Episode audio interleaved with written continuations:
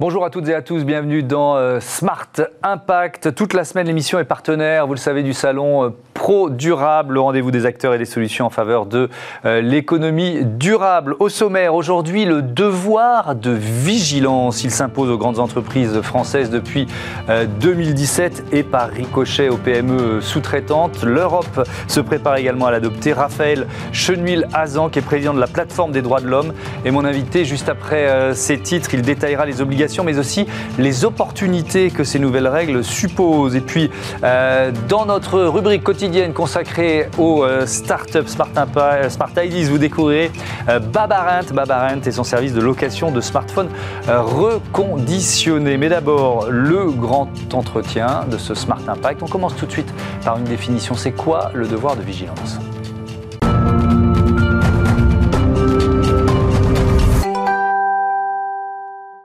Bonjour Raphaël Chenuy-Lazan, bienvenue. Bonjour. Vous êtes donc euh, le président de la plateforme des euh, droits de l'homme. Euh, le devoir de vigilance, il a été adopté en France il y a 4 ans. Je voudrais qu'on commence par, par définir de quoi on va parler pendant, pendant ces 20 minutes. C'est très simple. Le, droit de vigilance, c'est l'obligation faite aux entreprises multinationales principalement d'être vigilants euh, dans, toutes leurs dans toute leur activité euh, et de respecter euh, une norme que l'on appelle la diligence raisonnable, en anglais, en langue la due diligence, qui a été développé, un, concept qui a été développé par les Nations Unies, hein, très clairement, mais aussi par l'OCDE, qui de, parle d'un devoir de diligence. Ça veut dire quoi? En gros, il faut avoir une intention particulière sur les impacts de, de, son activité, mais euh, du début de la chaîne jusqu'à la fin, de toute la chaîne, en, intégrant toute la chaîne de valeur. Hmm.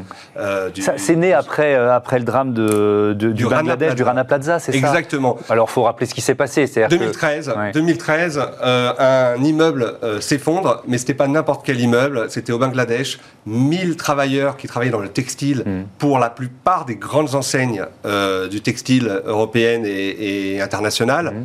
Et on a découvert à travers... Donc, il, meurt, il meurt dans dans cette Plus de 1000 personnes euh, meurent dans cette Et moi, je me souviens des images, c'est-à-dire qu'on voit les, produits avec les logos de toutes les Exactement. marques. Et vous imaginez euh, mm. l'impact. On parle souvent d'impact, on parle beaucoup d'impact, mm. euh, mais l'impact visuel a été catastrophique. Et je crois que ça a eu un vrai impact sur les, sur les décideurs, mais aussi sur un certain nombre de chefs d'entreprise qu'il fallait faire quelque chose. Mm. Et dans la foulée, il y a eu cette loi est-ce que la France est, pionnière au moment où la loi est votée en 2017 Elle, n'est pas pionnière. C'est pas, pas, pas, le premier pays. C'est pas le premier pays. Évidemment, euh, des pays euh, anglo-saxons ou scandinaves euh, sont bien plus avancés mmh. dans cette réflexion. mais la France a pris le, pas. C'est 2017, février 2017, qu'elle intègre cette, cette loi du devoir de vigilance. Alors, qu'est-ce que ça veut dire pour une multinationale concrètement? Alors, d'abord, c'est pas seulement pour une multinationale. Oui, c'est pour des, ça peut être pour des, des gros ETI aussi. Et, voilà, pour des gros ETI. Et puis parce qu'on intègre toute la chaîne de valeur, il eh ben, va falloir commencer à intégrer aussi les, suppliers, les fournisseurs. Oui, alors ça, on en parlera de, ce, que, de ce, que, ça suppose pour les PME derrière, parce que c'est très intéressant. Mais, euh, mais, mais, pour les multinationales, vous diriez quoi? S'il n'y avait pas eu cette loi, euh, les, grandes entreprises françaises auraient bougé moins vite ou pas bougé du bah, tout? Malheureusement, malheureusement euh, je dirais que c'est un peu comme sur la question de l'environnement et de la. RSE. il faut des fois pousser, mettre le pied à l'étrier. Euh, je ne dis pas que le monde de l'entreprise et des grands investisseurs et du business mondial et français euh, est réticent, mais quand on n'est pas obligé de le faire, quand c'est une énième roue du carrosse. Comment elles ont réagi, les, ces entreprises, ces grandes entreprises françaises au moment du vote de la loi? Bah, je pense qu'en 2017, euh, il y avait, c'était mûr. Je crois qu'on avait, à un moment, on, on avait mûri. On a quelques années de réflexion sur la RSE. Euh, et je crois que ça a aidé mhm. à faire mûrir cette question, ces questions sur les droits humains, sur la question de transparence et de corruption, euh, et, euh, et, aussi bah, d'environnement. Il n'y a, pas eu des, inquiétudes sur un risque de, je sais pas, de, distorsion de concurrence par rapport à d'autres grands groupes? Si, évidemment, et, c'est là où aussi on va, on va parler certainement par la suite de ce qui se passe au niveau européen. Mhm. Mais les inquiétudes au départ étaient sur la distorsion de concurrence, sur ces questions de mais si on est les seuls seul en France, on n'y aboutira pas. D'abord, la France n'est pas les seuls, hein, déjà. Et ensuite, il y a quelque chose qui bouge au niveau européen et même mondial. J'ai cité tout à l'heure les Nations Unies, mhm. j'ai cité l'OCDE. il n'y a plus aujourd'hui un seul forum où on ne parle pas de business et human rights. Mhm c'est devenu euh, une, évidence. Je, reste sur les entreprises françaises pour l'instant. Hein. Selon ce, texte de loi, euh, ces grandes entreprises, elles doivent établir un plan de vigilance. C'est un engagement, en quelque sorte c'est exactement, c'est un engagement et cet engagement s'appuie sur un état des lieux. Donc il y, a un, audit en fait. Il faut faire un audit. Euh, c'est un, vrai audit qui doit être fait par et qui prend euh, tout euh, la chaîne de valeur de, l'entreprise et de l'activité. Et il faut après avoir fait cet audit mettre en place un plan d'atténuation des impacts et des risques. Et, ça, ça, ça, a ouvert la porte à des procédures. Il y a eu des, euh, des, procédures contre certains, euh, euh, certains grands groupes, certaines multinationales, parce que quoi, on, on, leur reprochait de ne pas tenir les engagements, c'est ça? Alors aujourd'hui, est-ce que, est... que, pardon, je, vais au bout de la question, est-ce que finalement, ce plan de vigilance, il, peut servir, puisque vous le dites, c'est un audit, un audit, un engagement, il peut servir ensuite à une association ou à une ONG de base de départ à une plainte? Totalement. Totalement. C'est exactement ce qui se passe. Mm. Donc depuis 2017, il y a à peu près 263 entreprises du CAC 40 qui sont euh, susceptibles euh, de, et qui, doivent, c'est pas susceptible, qui doivent faire euh, mettre en place un plan de vigilance française.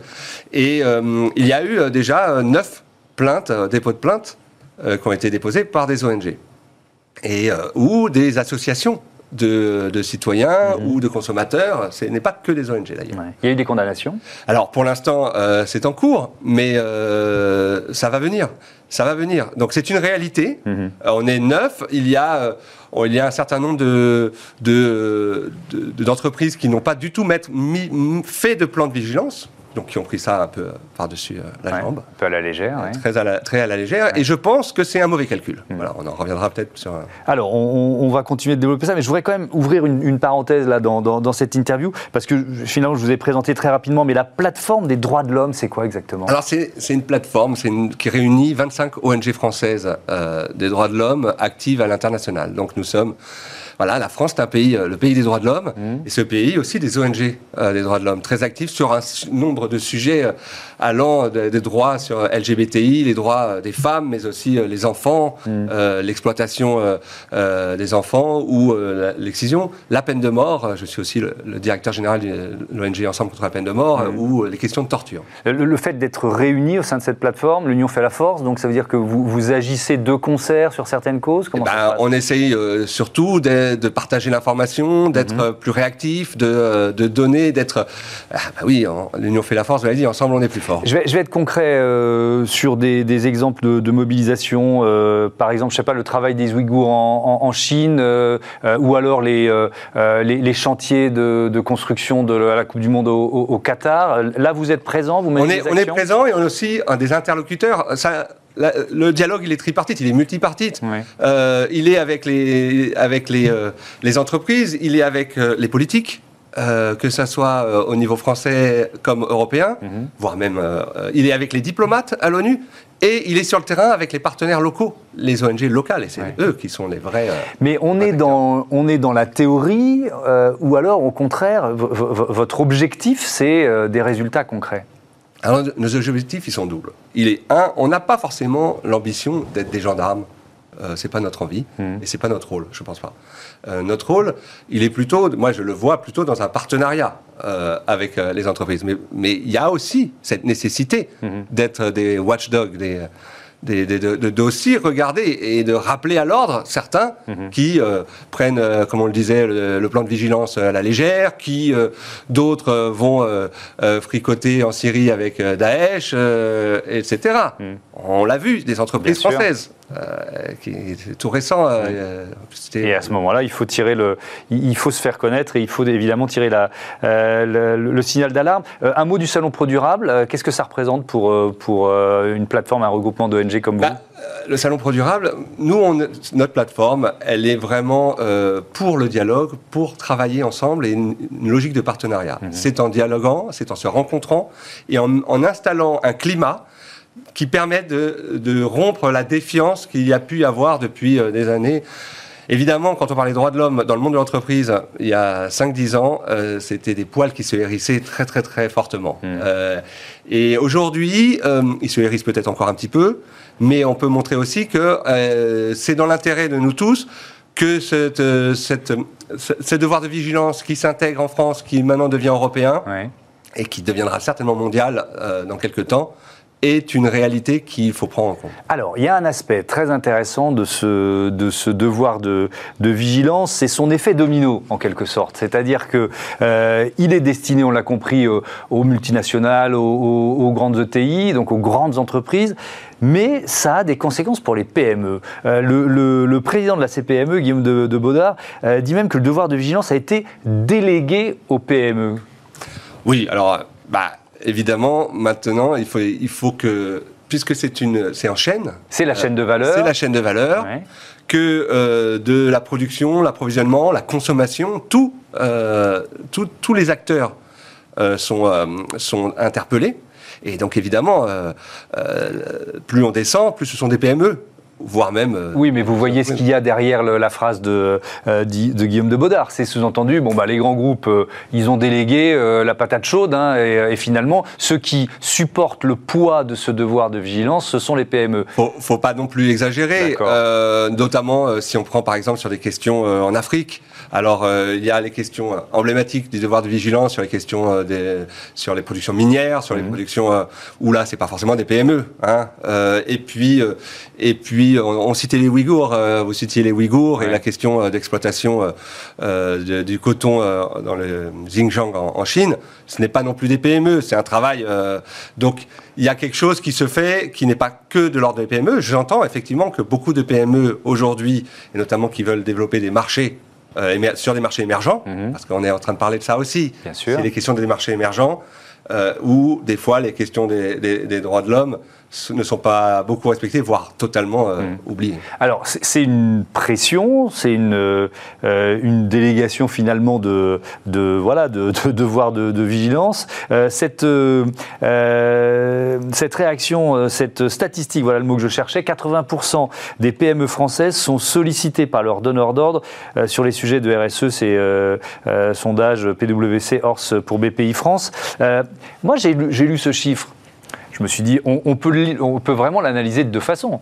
On peut l'analyser en disant, bah oui, il y a une délégation, euh, finalement, voilà, là, je reprends l'image de la patate chaude, ou alors c'est une opportunité, c'est une, une chance. Comment vous, vous le percevez? Moi je, moi, je suis quelqu'un de très optimiste et très positif. Je pense qu'effectivement, il y a des moments où il faut installer la machine, et qu'à un moment, ça peut peser plus sur certains, et, et, ou d'autres, bon déléguer. Hmm. Mais c'est aussi une machine qui se met en, route, euh, que euh, le dialogue commence à s'installer, que ça commence à être dans les agendas des, euh, des, grandes entreprises et des PME. Hmm. Aujourd'hui, on pense devoir de vigilance, on pense impact quand on réfléchit à un business plan. et ça, c'était extrêmement intéressant dans son développement. Hmm. Après, on n'est pas encore arrivé, il y en a beaucoup qui essayent de, de, contourner, contourner mmh. ou en tout cas, ou de ne pas du tout y répondre parce qu'ils croient que ça, ça, va retomber, le soufflet va retomber. Mmh. Mais si vous deviez convaincre un patron de PME euh, de finalement s'engager dans, dans, ce devoir de vigilance, vous lui diriez quoi? Quel, quel, intérêt? On peut aussi parler business, quel intérêt il peut y trouver? Bah, Pendant longtemps, pendant longtemps, la question euh, qui intéressait le plus les, euh, les les, les, les, entrepreneurs, c'est la question et, du consommateur qui était attiré par le prix. Et le prix définissait euh, tout, et évidemment, et en particulier dans les années 90, on a tiré sur les prix euh, dans, tous les domaines. Le textile, qui est très, une question très fortement, et on est un exemple euh, flagrant. mais aujourd'hui, il y a quelque chose qui change. Il y a quelque chose qui change fondamentalement, à la fois chez le sacro-saint consommateur, mmh. qui ne, ne, voit plus le prix comme l'unique facteur d'achat. Et bien au contraire, aujourd'hui, des questions, euh, on va dire, de, politique, quand on mhm. parle de Ouïghours, d'exploitation de, euh, des Ouïghours, où on va pas... Euh, les questions environnementales. Environnementales, la mhm. question environnementale, les questions d'oppression de, de, LGBT dans tel ou tel pays, mhm. peut soulever le consommateur. C'est pas seulement le citoyen, mais c'est le citoyen consommateur. Et c'est une réalité. Et encore plus, et ça j'alerte les, entrepreneurs de demain, les jeunes d'aujourd'hui sont bien plus engagés. Mmh sur ces questions-là que nous ne l'étions quand, on était. Donc finalement, on peut, on peut euh, schématiser ça en parlant de label RSE. Euh, ce sont deux choses différentes. ce sont deux... Oui, oui, c'est une, une, continuité. C'est la continuité. Voilà, c'est la continuité. Si on s'engage pour euh, un respect des droits de l'homme sur toute la chaîne de valeur, on va améliorer son bilan RSE mécaniquement d'une certaine façon mécaniquement. Après, euh, les droits humains ne sont pas que euh, les questions de normes sociales, ça va, ça va au-delà. Donc mhm. il faut bien le prendre en compte que les droits humains euh, vont, vont sur la, question des travailleurs, mais mhm. aussi la question de de, de, la torture que l'on peut mettre en place, la, peine de mort. Mhm. il, y a, il y a des initiatives européennes euh, en termes de business et de partenariat euh, de business sur les questions torture et peine de mort, par exemple, aujourd'hui. On parle souvent de, valorisation extra-financière. Est-ce que, est -ce que ces notions-là devraient, euh, doivent être valorisées finalement au bilan des entreprises? Je pense. Je pense que maintenant, je le disais, il faut, il faut le mettre en valeur. Mmh. Il faut le mettre en valeur pas seulement dans un esprit de communication, mais le mettre en valeur en disant voilà, ça fait partie de notre bilan. Hmm. Euh, il y a des petites entreprises, d'ailleurs, on parlait de PME, moi je connais pas mal de PME qui réinvestissent une partie de, leur, de leurs bénéfices sur euh, des projets et des projets à, valeur euh, soit de développement durable, soit de, des projets circulaires, hmm. de l'économie circulaire, parce qu'ils y croient. Parce qu'il y a une sorte de... Et ils, ont, ils le mettent en valeur, pas seulement pour la communication, ce sont des petites des PME mmh. qui n'ont pas un niveau de, communication euh, si important. Et pourtant, il y a de la communication interne auprès de leurs salariés, mais ils, fondent quelque chose qui, se, qui, a un avenir en termes de, de, valeur euh, euh, sociétale dans leur business plan. Mmh. alors, parlons de, cette loi française qui est finalement est en train d'essaimer au niveau européen. 10 mars 2021, donc c'était il y a quelques mois, les eurodéputés adopte un devoir de vigilance européen. Euh, donc ça, euh, c'était le 10 mars. On en est où aujourd'hui? On attend quoi? On attend une directive européenne? On en est où de la procédure Alors d'abord, d'abord euh, c'est quand même assez important cette, cette, ce 10 mars parce qu'il engage quelque chose qui a été voté quand même par un très grand nombre de députés. Ah oui, la majorité était ah ultra large. Oui, oui, euh, de, tous bords confondus. Mhm. Euh, donc c'est important de le rappeler. Et ensuite, il est bien plus. Euh, ah, ce texte est bien plus fort. Il est, texte français. il est plus contraignant que le il texte Il est plus contraignant. D'accord. il est plus fort. Et en plus, il faut parler peut-être en termes d'impact. Vous parliez tout à l'heure de si on est isolé au niveau de la France, on mhm. perd en compétitivité. Quand on est au niveau européen, ça va être, on, augmente le, le poids et la force de frappe. Il est plus contraignant parce que c'est vraiment là, on est encore plus dans l'ensemble de la chaîne de valeur, encore vraiment, euh, encore plus en détail. si on essaye, alors justement, je, rebondis, euh, si on rentre dans le détail, qu'est-ce qu'il n'y avait pas dans la langue française et qu'il y a potentiellement dans, bah, euh, par exemple, dans, cette réforme européenne Par exemple, dans les, les, les fournisseurs, je vais prendre par exemple un exemple africain, dans les mines, on est responsable jusqu'au jusqu'au à l'extracteur de, de, minerais ou de diamants ou de, de autres. Euh, C'était pas le cas dans la loi française. C'était pas jusqu'à parce que dans la loi française, dans la pratique, il y avait des contournements. C'est-à-dire que on, multipliait les acteurs euh, pour à la fin. On avait un acteur propre et des acteurs un peu plus sales en dessous, mais ils étaient moins visibles. Ça va plus loin maintenant dans la nécessité d'aller euh, plus loin dans son, dans son audit, ce fameux mm. plan de vigilance. Il y a aussi, euh, c'est plus seulement les, les, multinationales, vous l'avez dit, mais les petites entreprises et même directement des, les, petits, les secteurs, les petites entreprises de secteurs spécifiques qui seront directement visés. Ça sera plus par euh, ricochet, mais mm-hmm. directement visé par la loi de vigilance euh, européenne. Donc les, PME, j'essaie de bien comprendre, les PME seront... de certains secteurs. De certains secteurs seront directement de concernés. De certains secteurs, on va dire sensibles. Alors lesquels? Alors, bah, j'ai cité mines, textiles... Euh, bon, ceux qui font souvent, qui viennent euh, l'extractif, les, questions, les, questions extractives, euh, mm. etc. Et la dernière, enfin une, autre, un autre point, c'est que il y aura dans ce texte, s'il est maintenu en l'état, mm. une inversion de la charge de la preuve.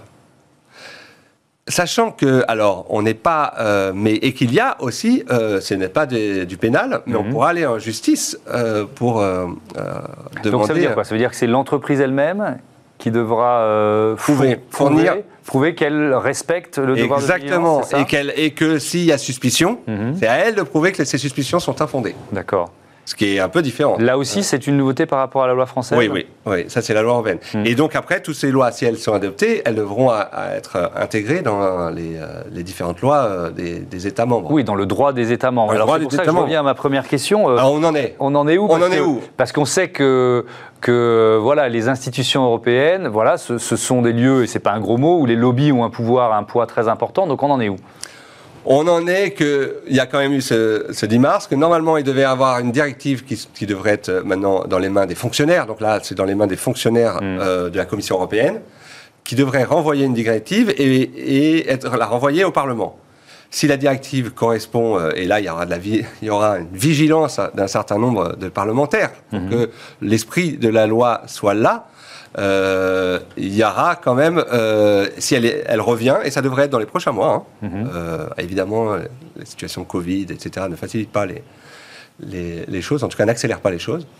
Et, ben après, elle devrait revenir au Parlement en début d'année prochaine. D'accord. Est-ce qu'il y a un risque qu'elle soit affadie finalement cette oui il y a un risque cette loi et c'est pour ça que c'est bien qu'on en parle c'est mhm. bien que le public parce que en fait les parlementaires ils l'ont voté à, quasiment à l'unanimité, mhm. euh, parce que euh, aujourd'hui on peut plus, face au public, euh, assumer un certain nombre de positions. On ne peut plus sur l'environnement dire des choses qu'on disait il y a même pas il y a 5-10 ans. Mhm. On disait des choses qu'aujourd'hui on ne peut plus dire. bah, ça, c'est la même chose sur euh, les questions euh, de droits humains ou même les questions de transparence. Euh, la question de la transparence est aussi importante et, de la gouvernance. Alors on va terminer. Je suis sûr qu'il y, y, a des chefs d'entreprise de PME qui nous, qui nous regardent là et qui se disent Ok, il est bien gentil, mais comment je vais faire? Comment je vais faire. Est-ce qu'il faut prévoir un, un accompagnement des, des, PME, peut-être d'ailleurs par leurs donneurs d'ordre, ces multinationales, ces ETI, pour respecter ce devoir de vigilance? Oui, mais je pense que le rôle, il, est, euh, il doit être partagé par tout le monde mm. et tous les acteurs euh, privés euh, français. le MEDEF devrait peut-être porter des choses de manière plus, plus holistique. Moi, on, est passé, moi j'appelle à passer d'une logique de conformité à une logique de partenariat. La logique de conformité, c'est on essaye, c'est la logique de on tick the box. Mm. Allez, c'est bon, ça j'ai rempli, j'ai rempli, j'ai rempli. Mais je, je, le sais, je le vois, ça ne sera pas suffisant à terme. Euh, je pense qu'aujourd'hui, la logique de partenariat, c'est de dialoguer, de commencer à voir, d'intégrer, euh, euh, moi je verrais bien, intégrer même dans son audit de ses partenaires ou de, des acteurs et fournisseurs sur le terrain, parce que souvent on parle sur le terrain, mhm. d'avoir quelque chose, un partenariat avec des acteurs sur le terrain et en France, d'ONG, pour voir bon, qu'est-ce qu'on pourrait faire pour s'assurer, pour diminuer, pour réduire les choses mhm. et faire qu'on a eu un dialogue concerté avec toutes les parties prenantes. Si on ne fait plus pas ce dialogue et qu'on pense que c'est juste en, en, en, cochant, les cases, voilà, mhm. qu'on arrivera à, se conformer, ben en fait, euh, on n'y arrivera pas. Merci beaucoup, merci Raphaël Chenuy-Lazan d'être venu présenter ce devoir de vigilance qui euh, bascule euh, au niveau européen et potentiellement plus contraignant. À bientôt sur, sur Bismart. Bon salon pro durable. On passe à Smart Ideas tout de suite. Smart Ideas avec BNP Paribas. Découvrez des entreprises à impact positif.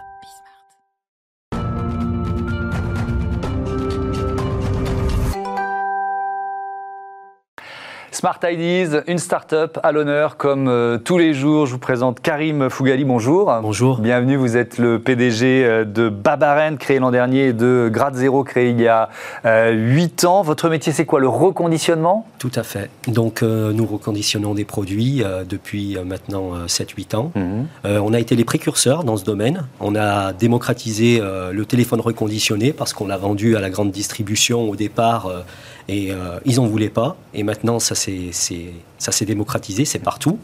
Et euh, de là, euh, on, a, on a essayé de, de, de plus développer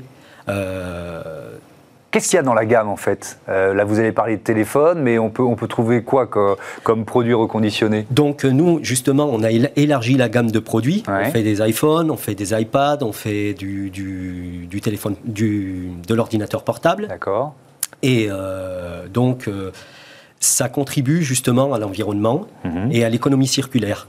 Le fait de, de, de vendre ou d'utiliser un téléphone mobile et d'acheter un téléphone mobile reconditionné, c'est vous baissez l'empreinte carbone. Par exemple, là, avec Babarent, ce qu'on développe, mhm. c'est euh, surtout pour les entreprises et aussi pour les particuliers. Donc, ça, ça, ça permet de maîtriser son budget, mhm. euh, ça, ça permet de maîtriser le budget des entreprises et des particuliers, et en plus, euh, d'avoir un impact sur l'environnement. C'est quoi la différence entre Grade Zero et Babarent? En fait, Grade Zero, c'est la marque que nous avons créé en 2013, euh, qui a permis de démocratiser justement le téléphone reconditionné. Mhm. Et Babarent, euh, c'est la suite. Euh, en fait, aujourd'hui, on est parti sur la location, justement pour maîtriser son, budget et démocratiser le smartphone à toutes les poches. Donc on peut louer un smartphone reconditionné, c'est ça l'idée. Donc à partir de 5 euros par mois sur notre site internet, babarent.com, vous pouvez louer un téléphone. Et justement pour les entreprises et pour les flottes, euh, on parlait de maîtrise du budget. Euh, quand vous euh, avec, en mensualisant les, en mensualisant les, les, produits, vous maîtrisez le budget. Et en plus, pour l'empreinte carbone, 10 téléphones portables, c'est 20 kilos de CO2 en moins dans l'atmosphère. Et nous, on est très fiers de ça, puisque depuis qu'on a créé la société, on a fait économiser 500 tonnes de CO2 mhm. à la planète. Mais alors, vous, dans, votre fonctionnement d'entreprise, puisque vous êtes effectivement un pionnier de l'économie euh, euh, circulaire, comment vous euh, réduisez votre impact dans la chaîne logistique, je ne sais pas, sur les emballages, enfin, quels, engagements, quelles actions vous avez menées? Donc, en fait, nous, on, utilise, on fait travailler déjà, des, tous nos produits sont reconditionnés en France. Ça, c'est bien, On utilise de l'emballage recyclé. Mmh. les, on utilise des pièces usagées pour réparer les téléphones au, maximum, parce qu'il y a des téléphones qui sont irréparables, ceux-là, on les, on les utilise pour réparer les produits, mhm. donc on est toujours dans l'économie circulaire. Dans la location, on va louer un téléphone, on va par exemple, notre client va louer un téléphone, il va nous le rendre au bout de six mois, on mhm. va le relouer, donc il a un cycle de vie très long. Donc ça, c'est un gros impact sur l'environnement. En plus, euh, aujourd'hui, ce qu'on a, on est très fiers, euh, une partie de nos bénéfices, de nos bénéfices est reversée à, à des ONG. Et on a. Qui sont engagés dans, dans, dans quel type de programme? Donc nous, on a choisi la reforestation et l'eau. Donc l'accès à l'eau. L'accès à l'eau. Donc euh, aujourd'hui, on est euh, on est très fier d'avoir construit deux puits très profonds au Niger et qui qui alimentent aujourd'hui des, des, centaines de milliers de des, non des milliers de villageois. Donc sur les deux villages, ça fait ça fait plus de 1000 personnes. Mhm. Euh, ils ont développé une culture vivrière. Avant, euh, ben, ils se déplaçaient, ils faisaient des kilomètres pour aller chercher de l'eau, et là aujourd'hui, ils ont accès à l'eau, et on, est très fiers de ça. Mmh. Donc, euh, on a aussi, on a aussi contribué à faire pousser des, arbres du côté plutôt en Asie, et c'était pour le, pour le développement du bois. Et euh, ça aussi, c'est très, c'est très bien. On essaye, en fait, on essaye, on essaye de, de, euh, de d'être euh, d'être un acteur qui, qui va plus loin que de vendre des, de, que de vendre des téléphones. Et d'être cohérent avec votre engagement. Merci beaucoup, je dois vous interrompre, pardon. Merci Karim Fouya du Bon Vent à, à Babarint et euh, Grade Zéro. Voilà, je voudrais remercier également euh, euh Joséphine Dacoury qui est à la production de l'émission avec César Voyer aujourd'hui, Kylian Soula à la réalisation et Guillaume Silowski au son. À très vite sur Bismart, la chaîne des audacieuses et des audacieux.